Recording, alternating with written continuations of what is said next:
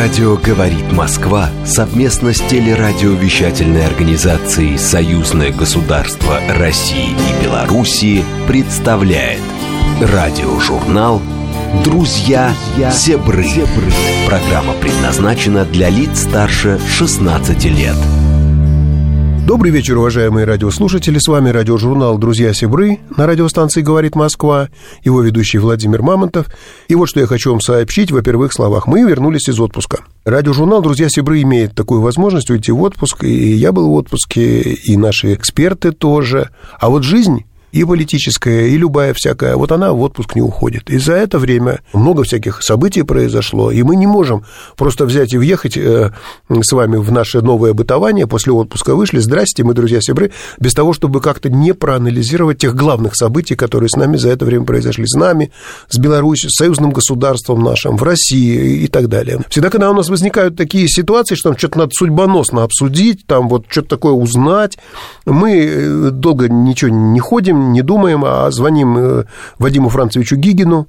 Он у нас и Белорусское общество знания возглавляет, и библиотеку он знаменитую государственную стал возглавлять, но не бросает ни философии, ни журналистики, ни комментариев. И самое главное, не бросает он наш с вами радиожурнал.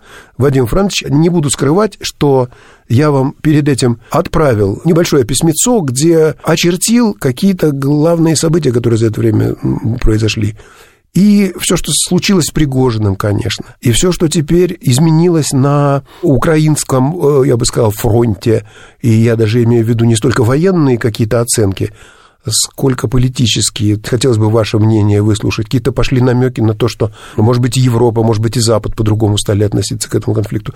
Э, я предложил Вадиму Францевичу на эту тему порассуждать. И вот, уважаемые радиослушатели, сейчас эти рассуждения мы с вами и послушаем. Добрый день, Владимир Константинович. Добрый день, уважаемые наши слушатели. Да, действительно, за месяц произошло очень много событий. Знаете, порой говорят об августе – что август, все ожидают, что он будет спокойным, а вот происходит все наоборот.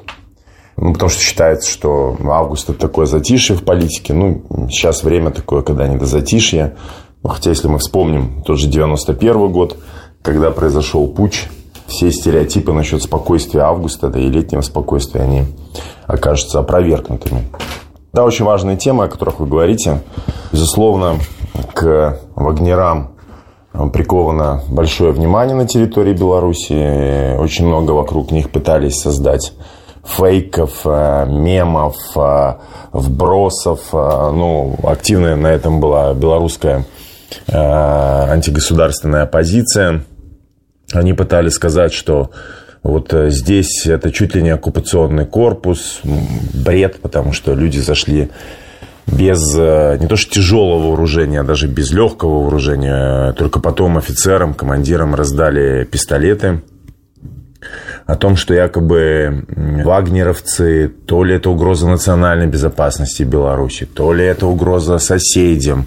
Причем эти соседи реагировали по-разному. Мы сейчас об этом еще скажем в блоке о Польше. Это важная тема пытались э, э, манипулировать этой темой вагнеровцев. В итоге оказалось, что на самом деле это мы манипулируем польской внутренней политикой. Не знаю, насколько осознанно так, э, это происходило. Но в любом случае, когда 24 июня произошел этот марш Пригожина на Москву несостоявшийся, и на Западе радовались возможному расколу в России, но в Польше, наверное, себе и представить не могли, что спустя два месяца тема вагнеров станет одной из ключевых тем польской внутренней политики. А это произошло, между прочим. Что сейчас?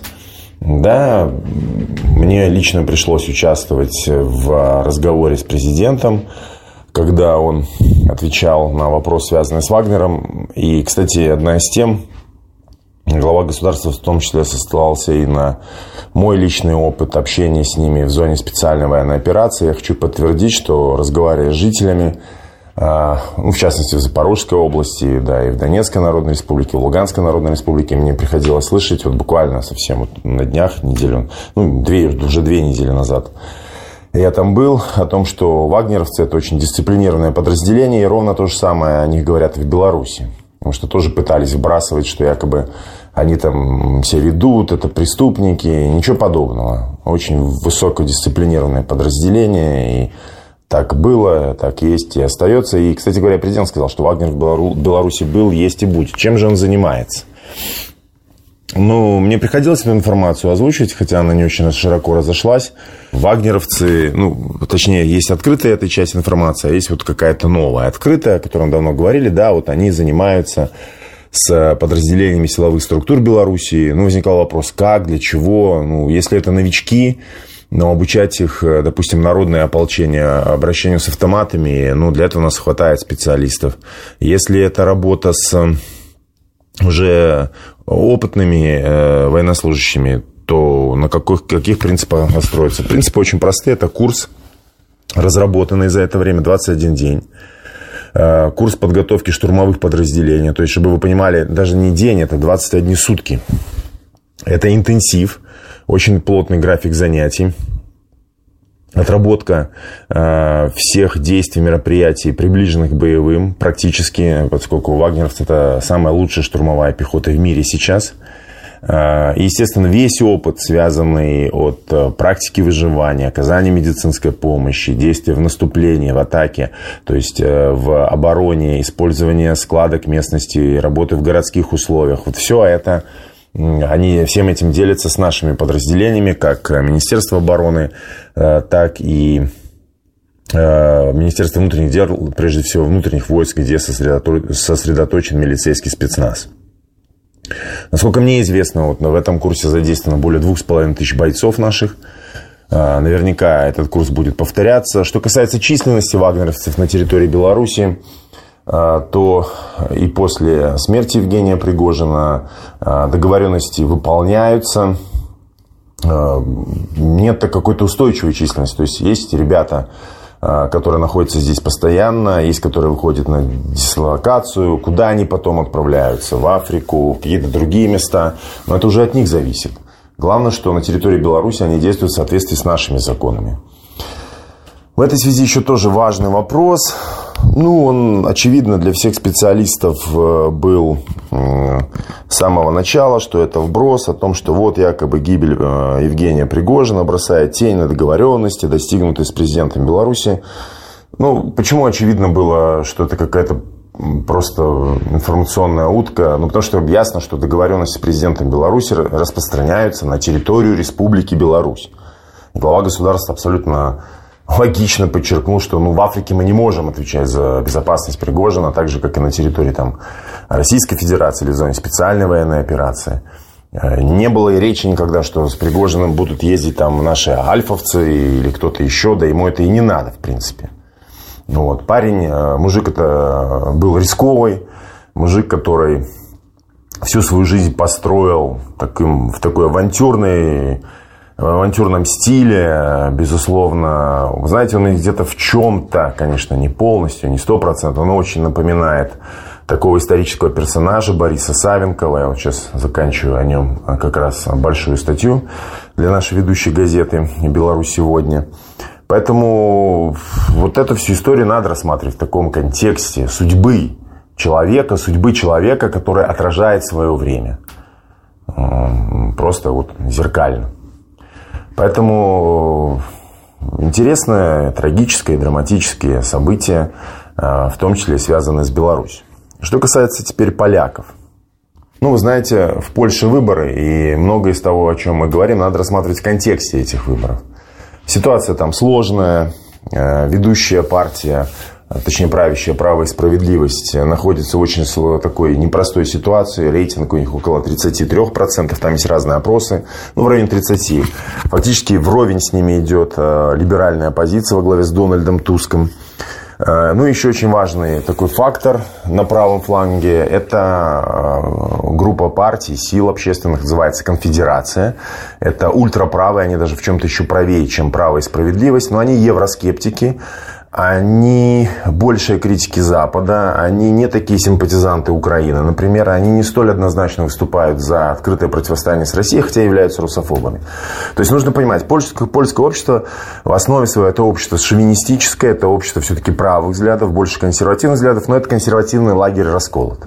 Здесь очень важный момент который я хотел бы подчеркнуть. Ну, можно сказать, так видите, это же демократия, идет тут равная борьба. И что вы тут, пропагандисты, накидываете, что значит в Польше там э, такие сложные процессы?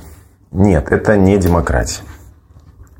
Сложность нынешнего момента в Польше заключается в том, что правящие круги – это прежде всего финансовая олигархия, тесно связаны с транснациональными корпорациями, но отчасти промышленные тоже круги, потому что в Польше все-таки это и германо, э, германо польский такой финансово-промышленный консорциум. Так вот, эти правящие круги очень сильно озабочены, мы это видим, это прорывается в прессу, э, крайне плохими показателями экономики. А самое худшее, в общем-то, состояние экономики, начиная с 1993 года, когда вот были развернуты эти шоковые реформы, инфляция двузначная, и нету показателей, что она будет сильно сокращаться. Безработица, э, падение притока инвестиций, целый ряд других факторов. Причем, если мы посмотрим региональный разрез, вот, допустим, Люблинское, Подляжское воеводство, те, которые находятся на границе с Белоруссией, Украиной, а, там эти показатели еще хуже. И конфронтация, например, с Белоруссией, а именно за счет транзита, за счет приграничного бизнеса жили очень многие предприниматели, да, обычные люди в этих местах. Так вот, а, конфронтация, она приводит к ухудшению экономического состояния. Все это чревато ростом народного недовольства, переформатированием привычного политического ландшафта, в чем правящие круги не заинтересованы. Поэтому вполне можно допускать, что произойдет некая перезагрузка, то есть от одной вот политической силы и правоконсерваторов переход к либералам, но это все один лагерь правящий. Тут никакой демократии нету. Это все русофобы. Да, между ними идет свар. Для них принципиально важно, кто займет кресло. Конечно, Качинский ненавидит Туска, и Туска ненавидит Качинского. Но, в принципе, это одно и то же, так как и внутри американского вот этого политического истеблишмента. Еще раз говорю, здесь не должно быть никаких иллюзий у нас по поводу э, исхода политической борьбы Польши. И вот в этой связи, в этой сваре внутри правящих кругов, э, что произошло?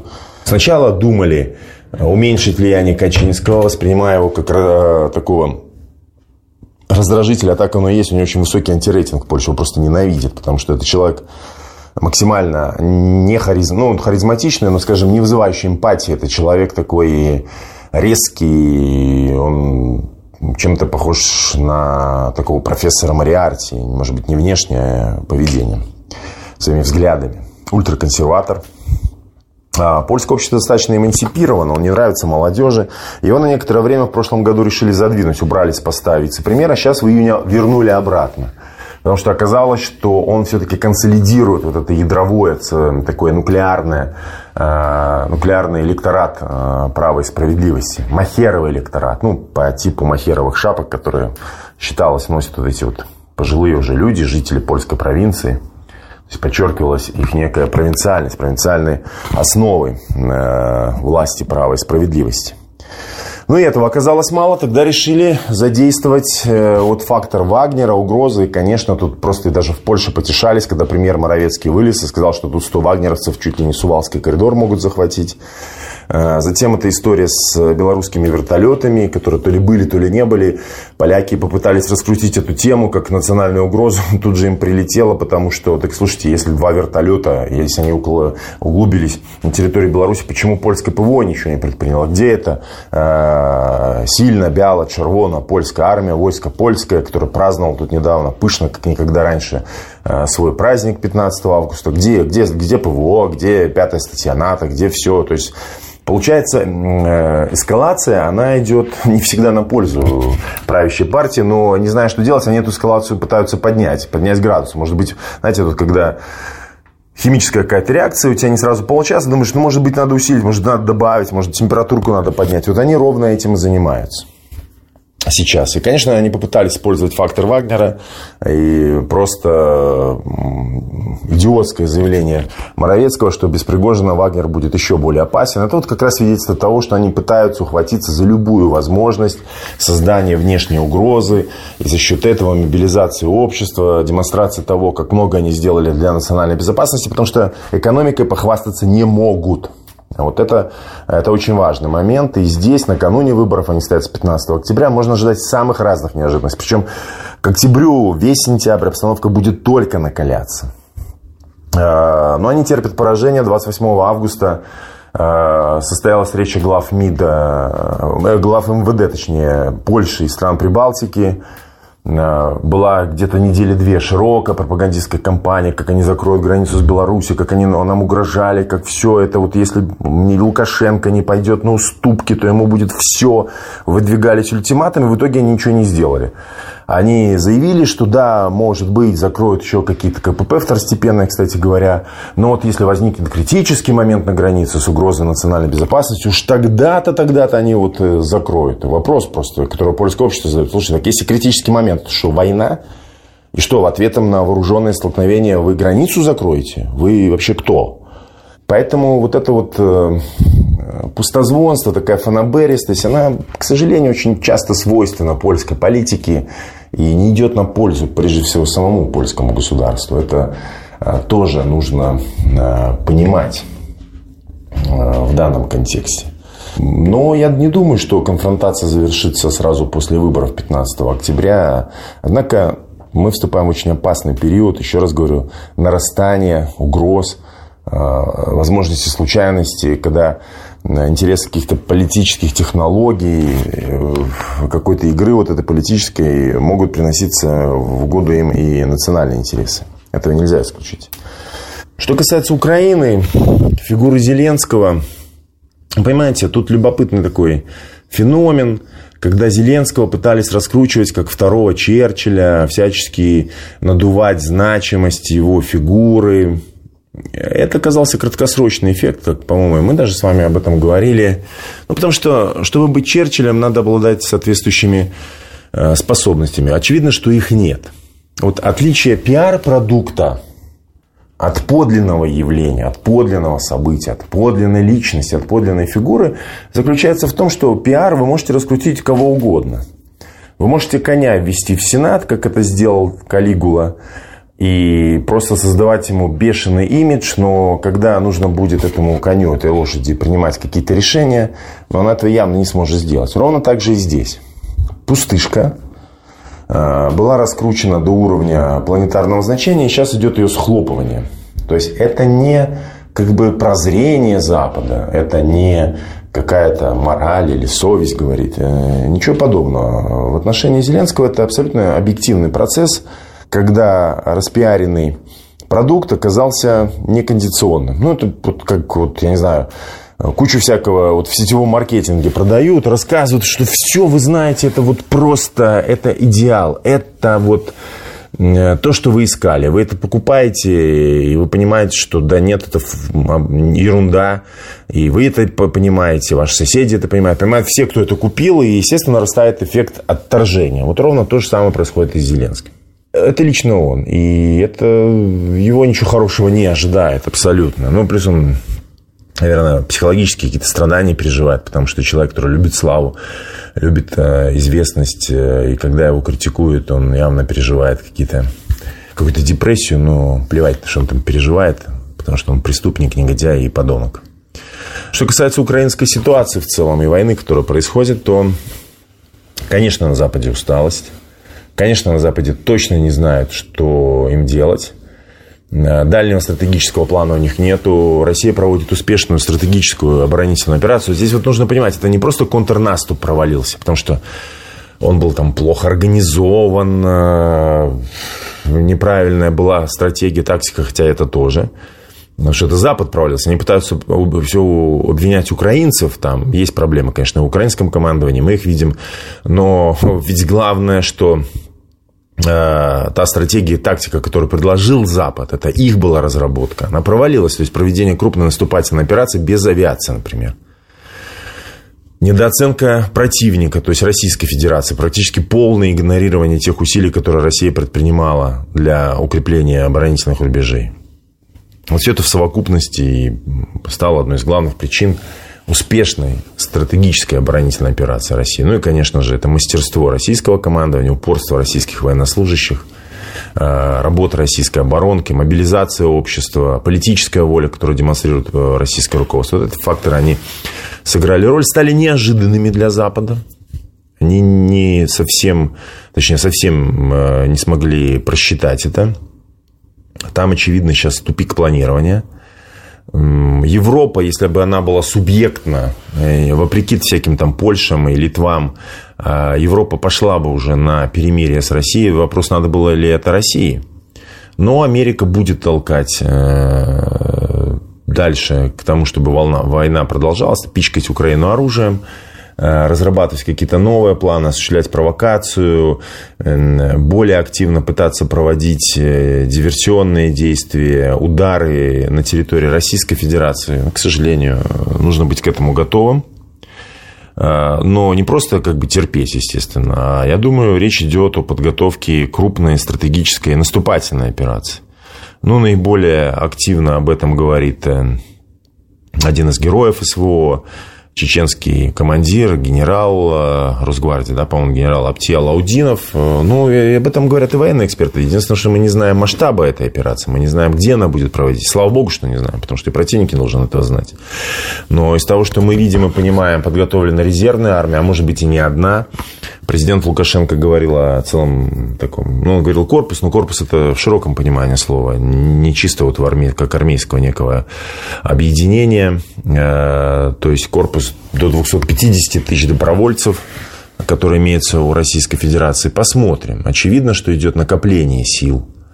Э, ну, а дальше вступает логика, математика войны, когда рассчитывается, истощен противник, не истощен, и подбирается тот момент, в ходе которого вы должны нанести удар. А, я думаю, что это практически неизбежно сейчас. Ну, так и должно произойти, потому что заморозка конфликта на данном этапе, она будет в интересах Запада. Хотя попытки такие мы видим. А, есть каналы ведения переговоров, различные эмиссары как бы ездят и в Минск в том числе приезжают. Высокую активность проявляет Ватикан – и поэтому заявления Папы Римского такие реверансы в пользу э, или точнее в сторону Российской Федерации, они были тоже не случайны на встрече с российской молодежью. Поэтому осень будет насыщенной, осень будет жаркой э, и в военном плане, и в политическом плане.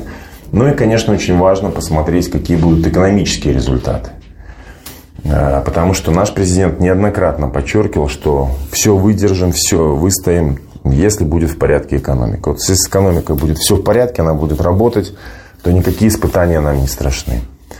А, но вот то, о чем можно сказать на сегодня в жизни нашего союзного государства. Спасибо, до свидания. Первая половина, первая часть нашей программы, нашего радиожурнала «Друзья Сибры» на радиостанции «Говорит Москва» пролетели незаметно. Мне хочется в это верить. А, уважаемые радиослушатели, уходим на новости. Радио «Говорит Москва» совместно с телерадиовещательной организацией «Союзное государство России и Белоруссии» представляет радиожурнал «Друзья Себры». Ну вот, уважаемые радиослушатели радиостанции «Говорит Москва» и программы нашего радиожурнала э, «Друзья Сибры». Снова с вами Владимир Мамонтов, ведущий этого журнала. И снова мы переходим к новостям, которые так или иначе затрагивают и Россию, и Белоруссию, и чем-то нам интересны, и нам хочется верить, что и вам они интересны тоже. Белорусские новины. КГБ обвинил журналиста Поротникова в работе на польскую разведку. Белорусский журналист и блогер Андрей Поротников передавал польской разведке информацию закрытого характера. Он обвиняется в измене государству. Об этом сообщил заместитель начальника Следственного управления Комитета госбезопасности Константин Бычек. Что касается Поротникова, то он целенаправленно дал согласие представителю польской разведки на сотрудничество с нею, отметил представитель КГБ.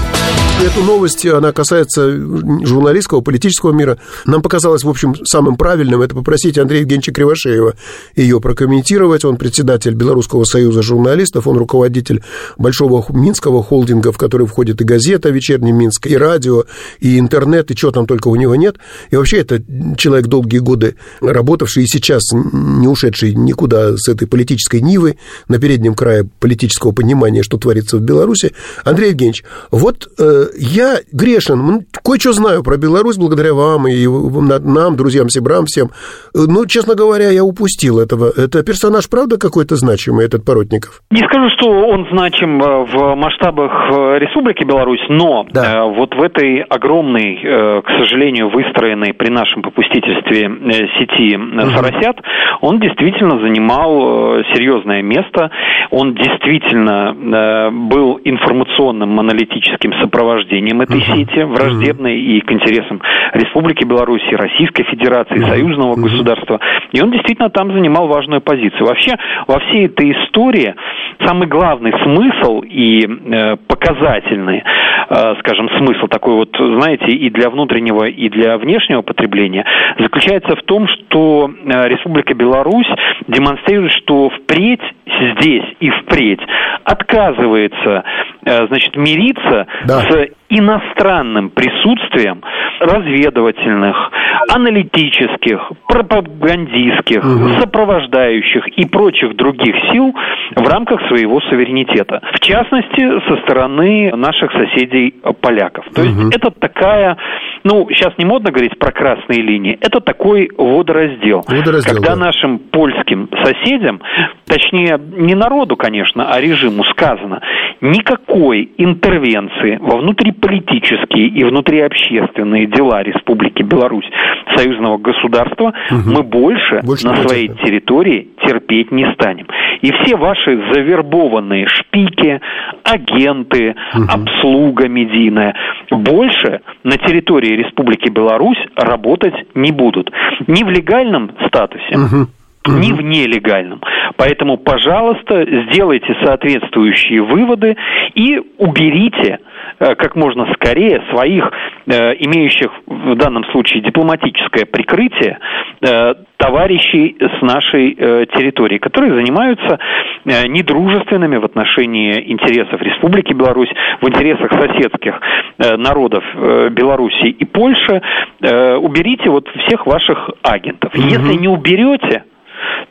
то мы будем действовать в соответствии с угу. пресловутой Венской конвенцией о дипломатических сношениях и потихонечку, угу. извините за нелитературное слово, э, сношать и выдавливать, э, значит, ваших агентов со своей территории, убирая их влияние на внутримедийную, внутриполитическую и шире гражданскую инфраструктуру Республики Беларусь. Вот о чем эта история. Понятно. Плюс э, у нее, конечно, есть и свой такой информационный эффект внутри Беларуси, то есть это вот для внешнего пользования месседж такой. Угу. А для внутри белорусского э, как бы информационного поля да. и нашего союзного информационного поля да. это сигнал всем тем, кто э, так или иначе изменил государству, угу. сотрудничает с иностранными разведками, угу. сотрудничает с иностранными аналитическими центрами, они же там соросята. Ну, их просто разделить невозможно, и ну, в да. фильме это блестяще доказывается, что ну нету этой грани между соросятами и шпионами иностранных разведок. Mm-hmm. Иностранные разведчики возглавляют центры соросят, будь то ПАКТ, будь то National Endowment for Democracy, mm-hmm. будь там IRI, NDI и прочие э, структуры, они просто возглавляются бывшими или действующими сотрудниками иностранных разведок. Да, бывших не Поэтому бывает там, да. внутри mm-hmm. страны э, такой посыл. Э, если вы предаете государство или собираетесь это сделать, будьте готовы к тому, что с вас спросят, за вас возьмутся и с вас спросят по всей строгости э, белорусского закона. Ну что, исчерпывающий совершенно комментарий. Спасибо вам большое за, как всегда у вас, ясное, точное и основополагающее, я бы сказал, мнение по поводу этой истории. Мне остается только, знаете, добавить, Андрей, что некоторый опыт белорусский так или иначе применяется и в России, и будет применен. Спасибо вам большое и до встречи в Минске. Всего до доброго. Встречи. Белорусские новины. Олейник в ЮАР предложил поддержать инициативу президента Беларуси о проведении саммита БРИКС-ЕАЭС ШОС. Министр иностранных дел Сергей Олейник во время выступления в ходе диалогов БРИКС Африка Аутрич и БРИКС Плюс во время 15-го саммита организации, который проходил в Йоханнесбурге, предложил странам БРИКС подумать о практической реализации инициативы Александра Лукашенко о проведении саммита БРИКС-ЕАЭС ШОС. Убежден, что решению стоящих перед нашими странами задач способствовало бы сопряжение усилий различных региональных форматов, имеющих созвучные цели и подходы, заявил глава белорусского внешнеполитического ведомства. В качестве комментатора этой новости у нас выступит Евгений Умеренков, человек вам тоже известный, всем, кто понимает, что такое «Друзья Сибры», да? Евгений Умеренков – это обозреватель э, газеты «Комсомольская правда», международный обозреватель, известный журналист – и вот он, кстати, специально по нашей просьбе тему БРИКС, насколько это влияет, насколько сильно, за ним ли будущее, он анализировал прям специально по нашему заказу нашего радиожурнала «Друзья Сибры». Евгений Евгеньевич, вам слово. Предложение Александра Григорьевича Лукашенко э, провести в Минске э, совместный саммит э, лидеров организации БРИКС ШОС и ЕАЭС очень э, интересно, на мой взгляд. Почему? Потому что предлагает направление, в котором могут идти уже начавшиеся, очевидно, перемены э, в миропорядке глобальном. Почему мне кажется это интересным предложением? Потому что все вот эти три организации – это организации, которые, безусловно, выстроены не по западным лекалам. Вот если говорить о БРИКС, то главный, э, пожалуй, принцип и при возникновении, и при э, развитии, и вот сейчас при расширении этой организации, это то, что ее создают не победители, в отличие, скажем, от э, Организации Объединенных Наций в 1945 году. То есть здесь страны исключительно по собственной воле не принуждаемый никем, э, ни непосредственно, ни опосредованно, когда давят э, на сознание державы-победительницы и фактически диктуют те правила, по которым ООН и создавалась. Нет, здесь как раз в основе создания БРИКС и его деятельности это стремление к новому мироустройству, основанному на признании суверенитета и подлинного равенства всех стран и народов, а не миропорядка, основанного на правилах. Понятно, кем основанного, кем эти правила были написаны и для кого они были основаны. В фундаментальном плане БРИКС э, ставит перед собой три сферы, по которым идет взаимодействие. Это политика и безопасность, экономика и финансы и культурные и гуманитарные связи расширенный БРИКС э, в взаимодействии с ЕАЭС и ШОС сможет справедливо в интересах всех стран мира, а не только так называемого золотого миллиарда, решать глобальные вопросы, например, такие как э, экология, справедливое распределение ресурсов. Запад, как это ни парадоксально, он главный промоутер БРИКС. Почему? Потому что, вот забросав э, Россию как гранатами санкций, э, он ничего не добился. И страны глобального юга, они э, поняли, что силы Запада уже не те. Дело в том, что осознать свою силу – это тоже очень, очень важно. Что теперь стало очевидным всем?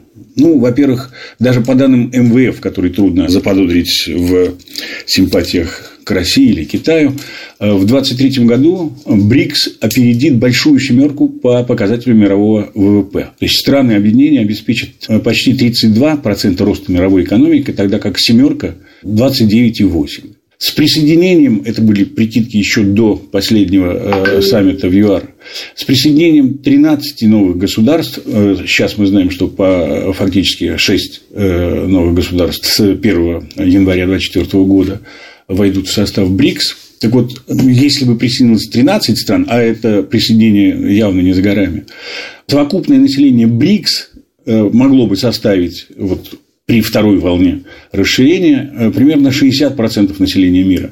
А в странах семерки проживает лишь 10. И э, БРИКС станет крупнейшим обладателем нефти, газа, полезных ископаемых в мире после своего расширения а также получит э, контроль над международными водными путями и проливами, сухопутными транспортными маршрутами, нарушив монополию США.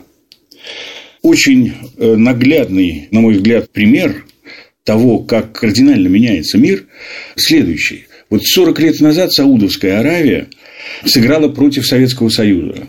Это был сговор э, саудовского короля, как известно, и э, президента тогдашнего США Рейгана. То есть саудиты выбросили на нефтяной рынок огромные объемы нефти, обрушили цены, а Советский Союз последние годы своего существования он очень сильно э, зависел именно от нефтяного импорта. И доллар, упавший там до 6, и нефть, упавшая до 6 долларов за баррель, безусловно, сыграла значительную роль в ослаблении экономического Советского Союза. Что происходит сейчас? 40 лет прошло. Сейчас Саудовская Аравия договаривается с Россией о том, чтобы э, удерживать цены на нефть на мировом рынке на выгодном им уровне, а не Соединенным Штатам. Соединенным Штатам как раз невыгодны вот эти вот соглашения, которые были достигнуты в рамках э, ОПЕК+. Вот э, такие парадоксы. То есть 40 лет назад по просьбе Соединенных Штатов они играли э, против э, Советского Союза читай, России, а сегодня договариваются с Россией отстаивать свои экономические интересы, несмотря на возражения тех же самых Соединенных Штатов. Белорусские новины. Товарооборот Хабаровского края и Республики Беларусь увеличился в 2,2 раза за 5 лет – Торговые отношения Хабаровского края и Беларуси динамично развиваются. За прошедшие пять лет товарооборот вырос более чем в два раза. Об этом сообщили в правительстве края. Правительством Хабаровского края проводится работа по укреплению существующего сотрудничества с Республикой Беларусь. По итогам первого квартала 2023 года товарооборот увеличился почти в три раза. Вот такую новость, региональную с одной стороны и республиканскую с другой, мы попросили прокомментировать Елену Николаевну Еловик, редактора отдела творческих проектов газеты «Семь дней» холдинга «Белта». Она активный участник и соучредитель этой неформальной организации Содружества журналистов России и Белоруссии. Вообще она, она прекрасна вообще, на самом деле. Прекрасный журналист и замечательный товарищ, вся броука, как мы любим. Спасибо за то, что э, у меня есть возможность комментировать хорошие новости. Да, Это да, всегда, да, конечно да. же, приятнее и вот э, да. какую-то отдавать хорошую энергетику нашим слушателям. Я хочу сказать, что сегодня, открывая ленту информационного агентства угу. или нашей газеты, всегда при, э, приятно видеть позитивные новости о том, что главы российских регионов постоянно посещают нашу страну, и эти посещения выливаются в какие-то конкретные дела угу. и рост взаимного товарооборота. Вот э, буквально в июле у нас были представители э, из э, Нижнего э, Новгорода, угу, угу. Новгородская область для нас это не чужая, тем более, что друзья-сябры когда-то посещали и, и были там тоже встречи э, на высшем уровне. Были, и думаю, что, может были. быть, мы тоже способствовали тому, что вот сейчас происходит наращивание на корабле, на корабле плавали, импорту, как сейчас помню. Да, как сейчас помню, на корабле плавали. Корабль, правда, на суше стоял, на Красном Сормово, но мы легко представляли, как журналисты и люди творческие, как мы плывем по Волге, не знаю, куда мы там, по Беломор-каналу, куда-то, куда, куда нас еще не заносило, да, вот такая история. Да, но, да, вот и конкретные какие-то дела, и это, конечно, очень э, приятно сегодня читать и слышать. Угу. А вот в последних числах августа э, наш премьер-министр Роман Головченко встречался с главой Тамбовской области, с Максимом Егоровым, угу. и я думаю, что э, они не просто обсудили двустороннее взаимодействие, но и пришли к каким-то конкретным договоренностям, потому как это все-таки встреча на таком высшем уровне. Говорилось тоже о том, что товарооборот увеличился, и это все такие цифры впечатляющие угу. в, в разы. Приятно об этом ну, читать, а тут еще дело, и Хабаровский край. А для нас это не просто какое-то географическое название, это для нас еще э, понятно, что определенный ассортимент товаров с таким морским уклоном. Да, да, Хабаровск, вообще Дальний Восток, это, безусловно, безусловно, конкуренцию составляет знаменитой белорусской креветки. Это сто процентов, я считаю, да. Нет, ну вот действительно цифры удивительные. Э, на встрече с угу. представителями, с правительством Хабаровского края озвучивались э, такие данные цифры, что по итогам прошлого года да. товарооборот между регионом и Беларусью увеличился почти на 90%. Угу. Представляете, это действительно ну, это, ну, это впечатляет. Много впечатляет. А за первый квартал этого года товарооборот почти в три раза стал больше. Ну и слава богу. Вот у меня вот такое, вот, не было бы счастья, да несчастье помогло. Вот эту пословицу мы часто сейчас повторяем, и в наших программах тоже. Вот слава богу, наконец-то мы э, заметили, что у нас у самих полным-полно всего, что надо нашим друзьям, братьям, и, э, ну, и, и взаимовыгодно это будет, и приятно, и полезно. Русские и белорусы долго запрягают, но потом, как видим, быстро едут. Быстро едут, да, это правда. Кстати, интересно, что вот мы заговорили про Хабаровск, я поинтересовалась, каков угу. вообще ассортимент товаров, которые идут в э, край Хабаровский, так. и что идет к нам. Так, так. вот, оказывается, э, э, мы, белорусы, туда поставляем очень-очень много чего. Там и сахар, и соль, и, угу. и сыры, молочку, мясо, бакалейную продукцию, там, и, и даже кондитерские изделия, детское угу. питание и одежду. А э, к нам из э, Хабаровска идет продукция завода Даль Энергомаш, Знаем палатки каркасные, Знаем и тоже одежда завод. дизайнерская. И что интересно, идут такие биодобавки из ламинарии для пищевой А-а-а. промышленности. А вы знаете, что пищевая промышленность у нас, ого-го, как раз Вот именно, да, это правильно. Надо объяснить, кто не знает. Это водоросли. водоросли это да. водоросли. Да, да, да. Да, это вот кто не знает и думает, что э, булки в поле растут, а, а вот ламинария растет на самом деле в океане, э, в теплых дальневосточных морях. Она там прекрасно себя чувствует и плодится, и можно даже и самим наесться от пуза и в Беларусь отправить родным, родным, родным белорусам. Так что вот так Ну вот. знаете, да, я буквально вчера э, купила цветную капусту такого вот насыщенного э, фиолетового цвета. Я думаю, что это вот ваши эти хабаровские ламинарии поработали над ней. А, так там уже может быть межвидовое скрещивание, как такая подводная зеленая цветная капуста может в результате появиться. Вот, вот, вот продукт нашей Вообще мы к кухне переходим. Я чувствую, мы к кухне переходим.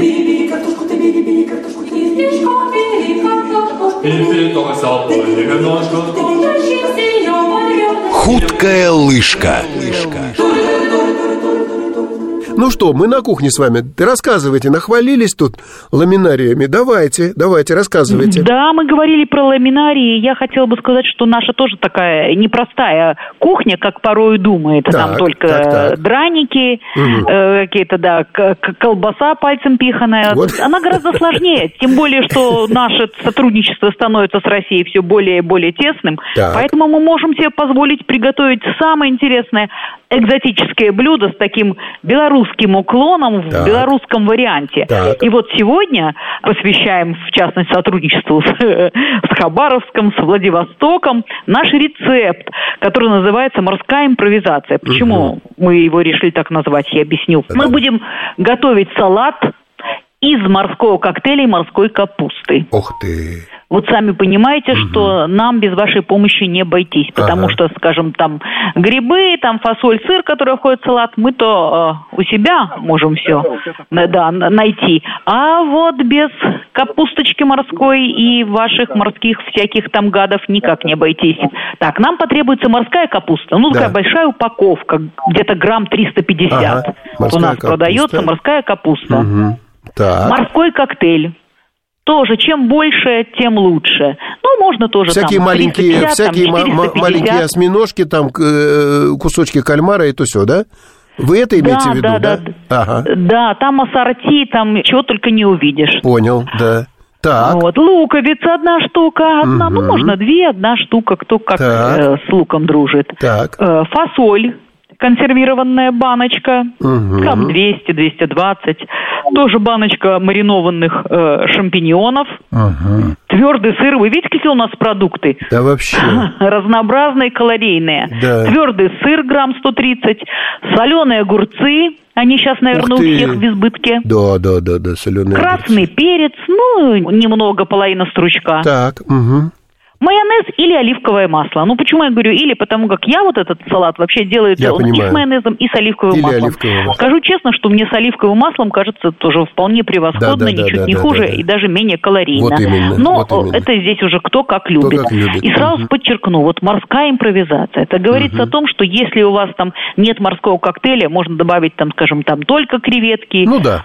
Или только там э, улитки, ну, или кальмары. То есть мы здесь импровизируем. Конечно, в идеале хорошо, если это так вот много всего и по-богатому. Там и звездочки Да, сам да, морские, да, да, да, да, да, да. и ежи там. Это, это Ежи, э, уже ежи. даже слишком, да. Для начала нужно взять морской коктейль, если он заморожен, то разморозить и обжарить вместе с луком. А, вот оно что. Дальше перемешиваем с фасолью, грибами. Тут не надо заморачиваться, потому что все это у нас консервированное, баночку Да, открыли и перемешали. Хорошо. Дальше берем сыр, нарезаем на терке. Я пробовала это, однажды забыла про э, сыр, сделала салат, и, знаете, сыр придает, конечно, пикантность, но можно и без него. Понятно. Это для любителей особо стройной фигуры. Но а в идеале в в этом салате присутствует сыр. Поэтому на терке сыр сделали. Дальше при помощи ножа нарезаем огурцы и морскую капусту, поскольку она очень такая длинная. Да-да-да-да. А дальше мы уже заправляем майонезом. Ну, я, в своем, я обычно заправляю оливковым маслом. Поэтому здесь уже, что называется, на вкус и цвет. Если у вас есть время, то хорошо бы украсить салат морскими звездочками и рыбками. А как их сделать, мы можем вырезать из болгарского перца. Серьезно. Я однажды пробовала, но очень внешне выглядит Слушайте, эстетично как и аппетитно. Да, да. То есть салат как салат, ну, когда ты Ну, с рыбками. видишь такие звездочки и рыбки, украшающие его, то, соответственно, настроение еще больше улучшается. Но если, если политический аспект, значит, я пока без болгарских рыбок буду. Пусть Болгария определится, за кого она, за красных, за белых. Э, Когда они там определятся по Евросоюзу, по санкциям, я тогда верну. Буду рыбок вырезать из, из, из болгарского перца. А пока Хорошо, не тогда буду. просто из перца. Просто из перца. Мы, мы в наказание лишаем его названия Болгарский. имени болгарского из белорусского и российского перца. И вообще, я, у меня дома в ходу очень болгарка, я ее сейчас в венгерку переименую. Все-таки Орбан, Орбан круче. Орбан... Венги- Венгрия этого заслуживает. Венгрия этого Своим заслуживает. хорошим и правильным И правильным отношением к нам. к делу, да. Разумным, прагматичным, Верно, верно. мудрым. Слушайте, ну не можем мы без политической окраски на нашей кухне. Елена Николаевна, спасибо вам большое за прекрасный рецепт, за комментарий к- э, приятный, симпатичный и очень важный, поверьте, и для меня, как дальневосточника, и для всех россиян, новости о том, что товарооборот у нас растет, и- мы друг друга подкармливаем, и, это- и слава богу. Спасибо вам огромное. И до следующих встреч на нашей площадке. А можно я тогда сама произнесу наших э, две Конечно, магических конечно. фразы? Приятного аппетита, смачно есть. Ура!